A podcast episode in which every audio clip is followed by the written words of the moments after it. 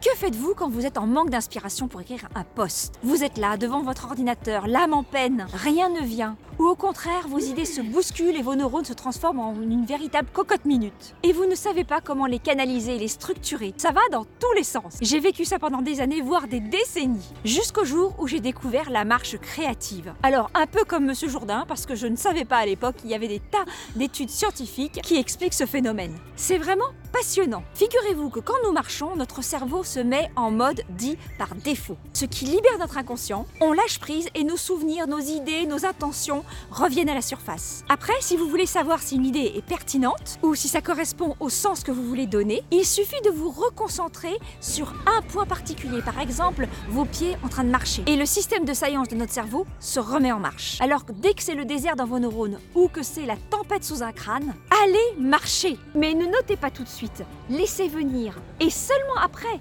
vous notez ou même vous dictez à votre smartphone. Moi, j'utilise l'application Evernote. C'est très efficace. Vous allez voir comme vous allez gagner du temps et vous allez être fier de vous. Voilà, alors maintenant, toutes les idées et la structure de mon prochain post sont là.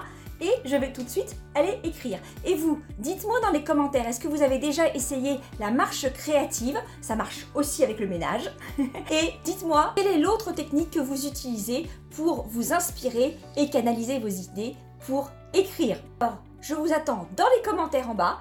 Hâte de vous lire. À très vite